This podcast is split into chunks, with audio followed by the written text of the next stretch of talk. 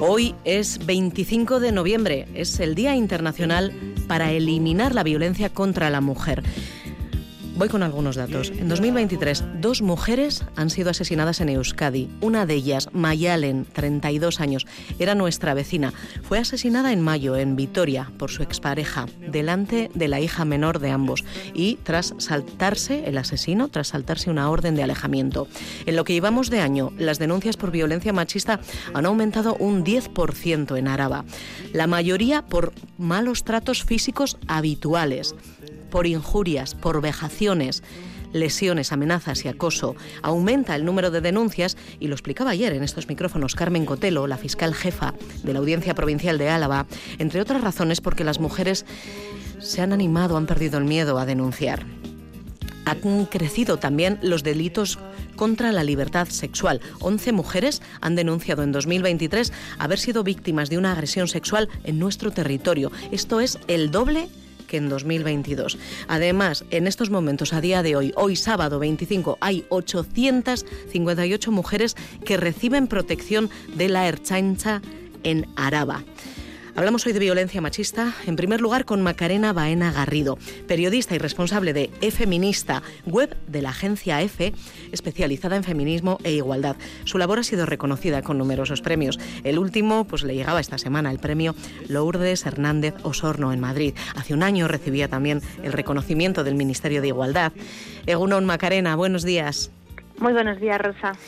Macarena, mm, para visibilizar, tú lo has dicho, ¿eh? la magnitud de la violencia machista que sufrimos, haces un hilo cada semana en Twitter, ahora X, con los casos de violencia machista, de fuentes oficiales.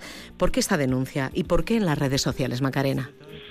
Solo hago los que llegan a los medios de comunicación, son muchos más. La denuncia es un poco por, por la frustración como mujer, como profesional, como madre, como hija, como hermana, de la poca importancia, la poca sensibilidad de los medios de comunicación hacia un problema estructural de esta magnitud, que, en algún momento de nuestras vidas atraviesa a todas las mujeres, es decir, a la mitad de la población. Eh, lo achaco a la falta de formación, a la falta de perspectiva de género y a, a una invisibilización histórica que hemos tenido las mujeres. ¿Por qué en redes? Pues porque los medios tradicionales, eh, nos cuesta en los medios tradicionales darles espacio que creo que merece esta, este problema que tiene, que tiene la sociedad. Y decidir a las redes, porque hoy en día son las redes donde se informa la mayoría de la población o gran parte de la población, y porque mm, cuando yo entré en redes, que entré muy tarde, entré hace tres años, vi que era un tema del que no se hablaba o que se desconocía, e incluso gente que sabía de él, no era consciente de la magnitud que tenía. Y me sorprendí a mí misma con el primer hilo, los dos primeros hilos que hice un poco sin saber muy bien qué estaba haciendo, la repercusión que tuvieron. Entonces decidí aprovechar esa ventana que me daban las redes para visibilizarla. En tu último contador semanal, Macarena, en, esos hilos que mencionas, el pasado miércoles recoges, y leo textualmente, si alguien nos está escuchando con eh, acceso a Twitter, pues puede comprobarlo, eh, un tuit ¿eh? del pasado miércoles 22. escribías, primer día del nuevo gobierno. Cartagena, detenido un hombre de 78 años en El Beal acusado de agredir a su pareja. Alicante, la víctima de una violación en un tren a Tabarca, denuncia que fue drogada. Santander, detenido un hombre acusado de agredir a su expareja. Oviedo, piden orden de alejamiento por abusar de una mujer en una sidrería de Gijón.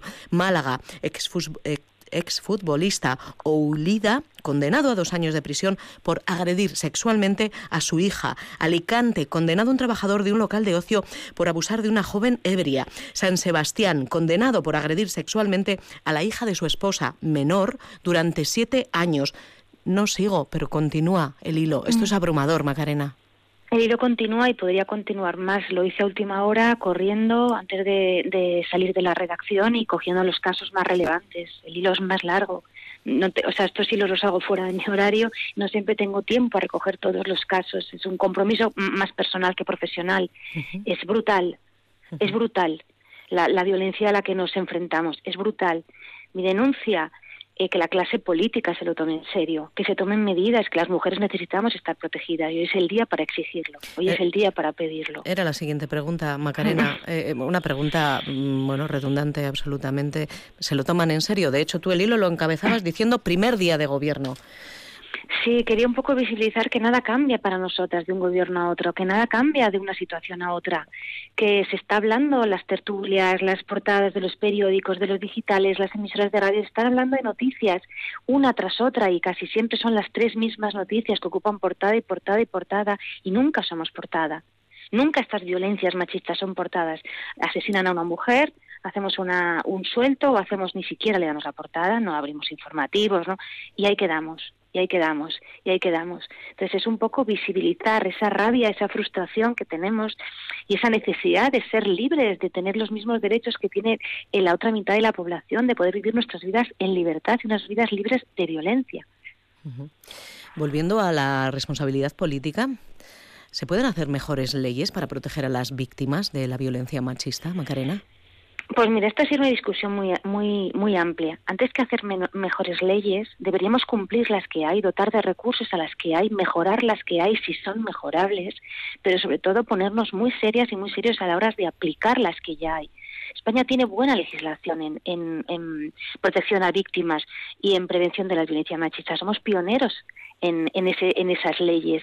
Somos ejemplo para todos los países de nuestro entorno especialistas de nuestro, de, nuestro país viajan a otros, a petición de otros países, para ver cómo lo está haciendo España. Nos hacen falta recursos y nos hace falta que esas leyes se lleven hasta el, hasta el último punto de la normativa más que empezar a legislar de nuevo y volver a hacer. Por favor, cumplamos las que tenemos. Bueno, es un punto de partida. Lo decía porque hay casos sangrantes y de nuevo vuelvo a, tu perfil en Twitter. Recogías el pasado miércoles también cómo en Miranda de Ebro, aquí al lado, una población con muchísima relación con Gasteiz, había sido detenido un hombre acusado de detención ilegal y lesiones después de que una mujer se presentara en el Hospital Santiago Apóstol maniatada con una cadena de manos a cuello y lesiones en la cara. Este hombre quedó en libertad aunque finalmente ha sido enviado a prisión. ¿Esto cómo es posible, Macarena? Pues esto es posible por una mala gestión en las leyes y por una, no sé cómo llamarlo, si desatención del sistema jurídico cuando llega, cuando se detiene a esta mujer, a este, a este hombre. Pensar que hay una mujer que consigue escapar por una ventana, que llega a un hospital encadenada de cuello a manos y con lesiones físicas porque fue físicamente agredida. Detener al, al, al presunto eh, secuestrador, ver que es un hombre que estuvo condenado en 2005 por secuestrar a una niña de nueve años y, abusar sexualmente de ella y que la Fiscalía ni siquiera pida su prisión preventiva, nos indica cuánta eh, formación en perspectiva de género le hace falta a nuestro sistema jurídico. Muchísima. Igual que nos hace falta a los profesionales de la información, les hace falta a todo el, a todo el operativo jurídico. Esa, esa noticia que, de la que tú me hablas incendiaron la, incendió las redes. ¿no? Decidimos unas cuantas eh, profesionales no dejarla pasar. Y no sé por qué. Quiero pensar que, que el movimiento social y el movimiento feminista tiene algo que ver. Llamaron a declarar a la víctima, llamaron a declarar a un testigo y finalmente eh, ingresó en prisión. Quiero decir, creo que el movimiento y, la denuncia social y en no quedarnos calladas, creo que funciona. Bueno, el feminismo lo está cambiando todo. Es un movimiento transformador, no me cabe las menos, la menor duda y debemos, pero, pero exige mucho trabajo y mucha dedicación y creo bueno, pues que tenemos que, que, nos va la vida en ello, vaya. Macarena, para terminar, tú pones en marcha E Feminista en diciembre de 2018. Va a cumplir cinco años. Es todo un referente, se lo recomiendo a todo el mundo, también a las profesionales y los profesionales de los medios, lo apuntabas antes, eh, nos das muy buenas indicaciones para tratar esta mm, brutal realidad. Mm, ¿Qué ha cambiado en estos cinco años? Voy a hacer un inciso. Yo no puse en marcha el feminista, tuve una, antecesora que fue Patricia Crespo, lo, puso en marcha el anterior presidente de la agencia EFE, Fernando Garea, y hubo otra directora antes que yo, que fue Patricia Crespo. Ella estuvo dos años al frente y yo llevo los tres últimos. Es un proyecto compartido, además, con, la mayoría de compañeras y compañeros de la casa, y me gusta siempre decir esto, y que la, actual presidenta, Gabela Cañas, ha, decidido continuar con este proyecto, y, bueno, pues se lo agradece toda la casa también eh, claro que sí. claro, que ha cambiado, han cambiado, yo creo que muchas cosas. Ha cambiado que no nos callamos, ha cambiado que visibilizamos, ha cambiado que se habla de violencias machistas, que se habla de violencia de género, que sabemos lo que es la cultura de la violación, que sabemos lo que es eh, la violencia vicaria, que no nos callamos, que estamos más pendientes, quiero pensar del entorno, que han aumentado las denuncias porque las mujeres se sienten más protegidas y se animan a denunciar. Quiero pensar que han cambiado muchas cosas. Macarena Baena Garrido, periodista y responsable de e Feminista, ese portal que se ponía en marcha hace cinco años por Patricia Crespo, primera directora, y que continúa esa labor, Macarena. Muchísimas gracias por tu trabajo y por este tiempo que nos has dedicado. Muchísimas gracias a vosotros por, por, invitarme a, estar hoy un rato con vosotras. Eguno Naizan, Macarena. Buenos días, buen día.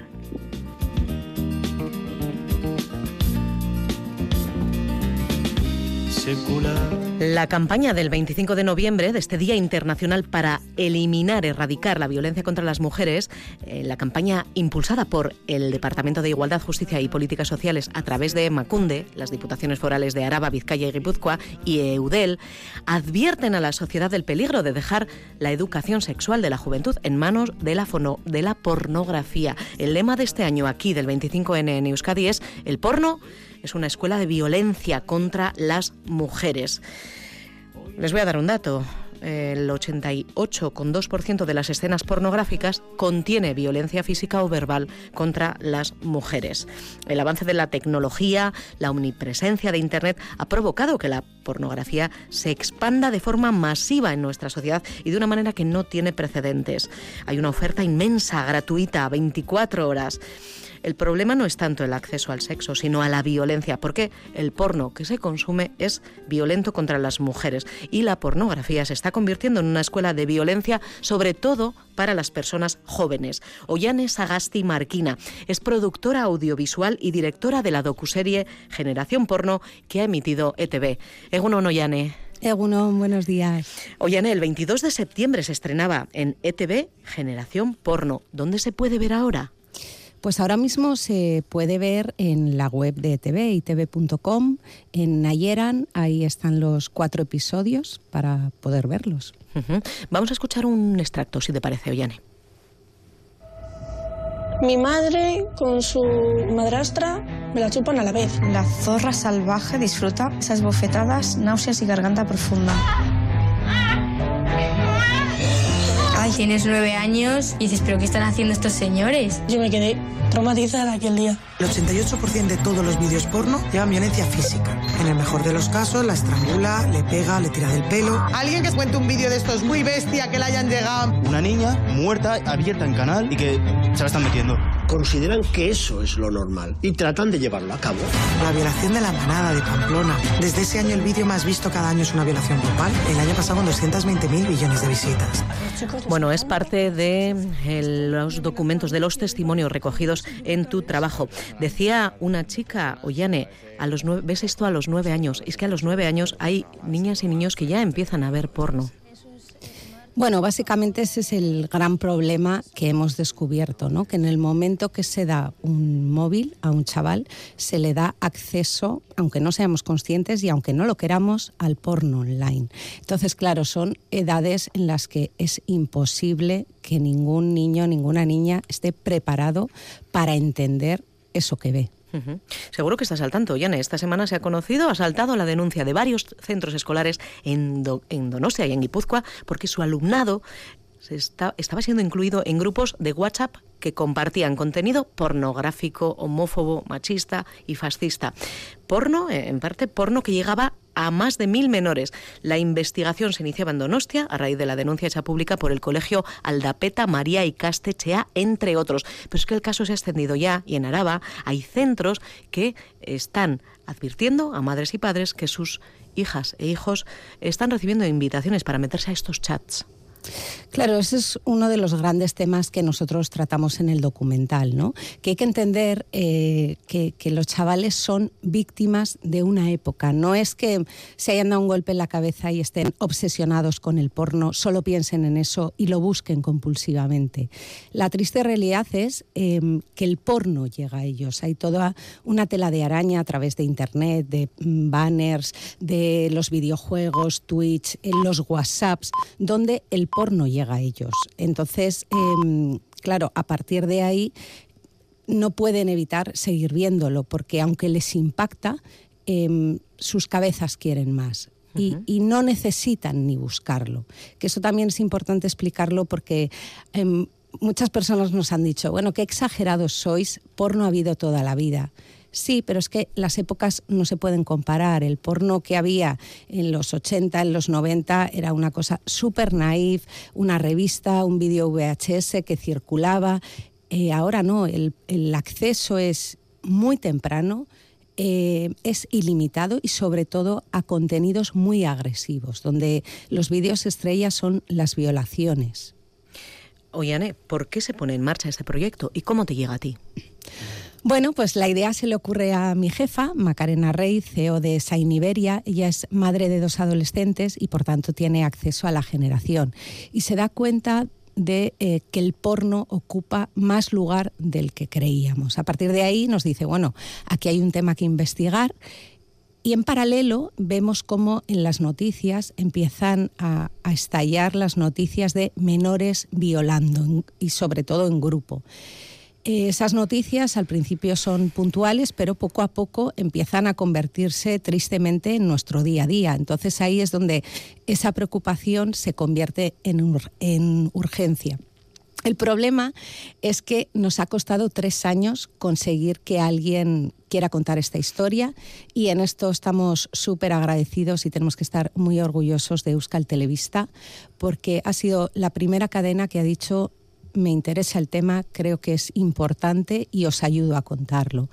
Em, eso habla de una televisión con un compromiso social muy importante y de verdad que después de muchos nos, que alguien entienda la importancia de poner encima de la mesa este problema, pues para nosotros ha sido súper importante. Tres años, ¿eh? Para poder conseguir los testimonios.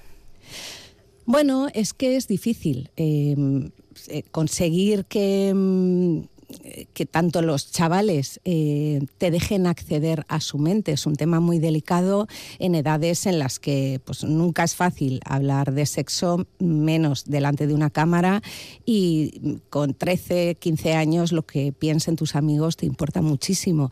Pero también la resistencia venía por las propias cadenas de televisión, porque había un miedo a generar una alerta.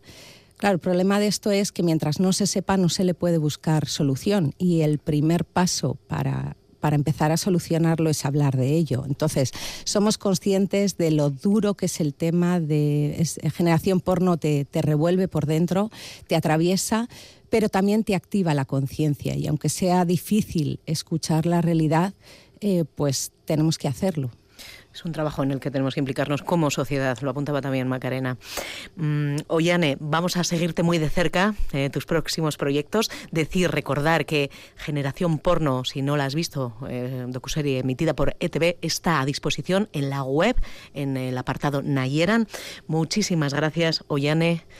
Seguimos, como decimos, tu trayectoria interesante y comprometida. Es que ricasco. Es que ricasco y por favor, nos, eh, tenemos que hacer que la educación sexual sea una asignatura propia. Hay que dedicarle tiempo a educar sexualmente en casas y en coles.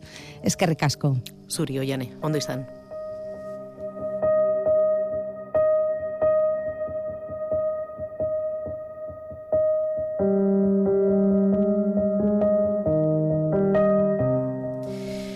Son las 10 y 33 minutos. Queremos completar esta visión, eh, bueno, el enfoque que hemos eh, decidido que sea hoy el punto de partida de este Déjate llevar, con lo que va a ocurrir en nuestros pueblos y ciudades A lo largo de la jornada. Hablamos de las manifestaciones que van a sacar a la calle a cientos, miles de mujeres y de hombres también, unidas, unidos todos, en ese compromiso del que hablaban tanto Yane como Macarena, un compromiso que nos apela como sociedad para poner fin y erradicar la violencia contra las mujeres, la violencia machista. Todas somos eh, cómplices para poder seguir con nuestras vidas. A las doce y media va a salir una manifestación desde la Plaza San Antón de Vitoria-Gasteiz, convocada por el mm, eh, movimiento feminista de Euskadi. Habrá también una columna que saldrá un poquito antes, a las doce y cuarto, pues en este caso de la mano del de, eh, movimiento abolicionista. En la calle ya con eh, las algunas de las eh, próximas protagonistas de estas manifestaciones se encuentra Caitina Allende, compañera Egunon. Caixo, Egunon, decíamos que todas somos cómplices porque nos gusta la canción de, de Miquel Márquez, ¿no? De cómplice de tuteta, maite ditut denak. Eh, porque todas somos necesarias y todas estamos en, en este día, 25 de noviembre, con, con, todas estas personas que nos están escuchando y que aún no se han atrevido a denunciar y que aún no han utilizado el teléfono que vamos a decir a continuación porque queremos dar este dato que es muy práctico, porque muchas veces pensamos que, ya se ha dicho tantas veces que lo tenemos, pero no lo tenemos memorizado. Es el 900 840 111. 900 840 111. Muy buen apunte, Kaiti, muy sí, buen apunte sí. y sí, nunca digo, está de más nunca está de más porque es el número de atención telefónica pues al cual eh, una de cada cuatro mujeres que llama es mayor de 65 años y ha sufrido violencia machista, con lo cual ya son datos escalofriantes. Pero vamos a seguir con más datos y aparte de que los datos eh, nos dan frío y nos dan carne de gallina, también la temperatura que tenemos ahora, estamos en la calle, os voy a decir. ya sé que todavía mmm, quedan dos horas para la manifestación, pero claro, eh, ¿qué ocurre? Bueno, pues que quienes organizan también tienen sus vidas y han dejado sus vidas a un lado para atender a los micrófonos de Radio Vitoria. Por lo tanto, yo me he desplazado, eh, no voy a decir el punto exacto para que no vengan a sacarnos fotos que no nos gusta. Estamos en Salburúa. ¿Y por qué? Pues porque nuestra próxima invitada vive aquí en este, en este barrio. Y es Aitziber Romero. Caixo Egunon. Caixo Egunon. Bueno, dentro de dos horas hemos dicho, la manifestación partirá desde la Plaza de San Antón, como bien decía Rosa, bajo el lema Vidas sin violencia, vivas, libres y organizadas. Yo creo que este lema ya lo engloba todo. Sí, es un, o sea, un lema totalmente global, integral, ¿no? que hace referencia a que queremos vivir libres de violencia ¿no? y sobre todo hacer apología de la organización, ¿no? porque el movimiento social y en este caso el movimiento feminista es un agente clave en la erradicación de la violencia machista. Uh -huh. Hablábamos de um, Bilgune Feminista, ¿verdad? Que es... Eh, Rico, movimiento Feminista. Eh, pero bueno, hay muchas asociaciones y grupos bueno, que se han adherido también ¿no? a, esta, a esta convocatoria, ¿verdad? Eso es, este 25 de noviembre, como ya es tradición, desde el movimiento feminista de Euskal Herria eh, nos organizamos para hacer un llamamiento en las, en las ciudades de Euskal Herria, ¿no? Y en concreto en Gasteiz, eh, el movimiento feminista de Gasteiz está bajo el paraguas, ¿no? De un montón de colectivos, mujeres eh, de forma individual que participan durante todo el año organizando diferentes cosas. Bueno, cada día nos despertamos con unas noticias cada vez más preocupantes, la verdad se ha dicho, respecto al maltrato que estamos hablando hacia la mujer, ¿verdad? Concretamente. E incluso violencia vicaria, que escuchábamos también en la anterior entrevista, ¿no? Eh, por ejemplo, sin ir más lejos, eh, hace dos semanas en Lizarra, Sí, lo que nosotras queremos denunciar un poco es que desde 2003 en Euskal Herria han asesinado 121 mujeres y 12 menores y este año en concreto, en 2023, 5. Eh, Mayale, María Begoña, Lourdes, Saint Lian y el pasado 7 de noviembre, como comentabas, el niño de 7 años que fue asesinado por su padre. ¿no?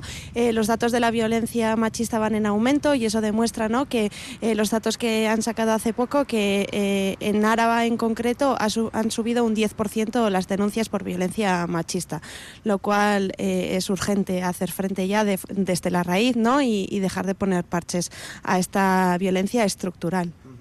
Si en Araba, como tú bien decías, eh, ha subido un 10% el número de denuncias y en total pues han registrado 766.622 mujeres son víctimas de violencia machista y comparado con el año pasado ha subido un 7% más. A día de hoy ya son 858 las mujeres que cuentan con algún tipo de protección y de ellas 5 tienen escolta porque están en situación de riesgo. Esto también eh, igual bailarían los números, ¿verdad?